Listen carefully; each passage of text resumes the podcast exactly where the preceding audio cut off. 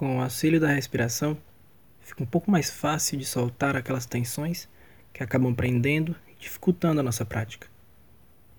Porém, o objetivo aqui não é apenas aprender a relaxar, pois de nada adianta conseguir relaxar profundamente se não aproveitarmos isso para nos mantermos estáveis e atentos.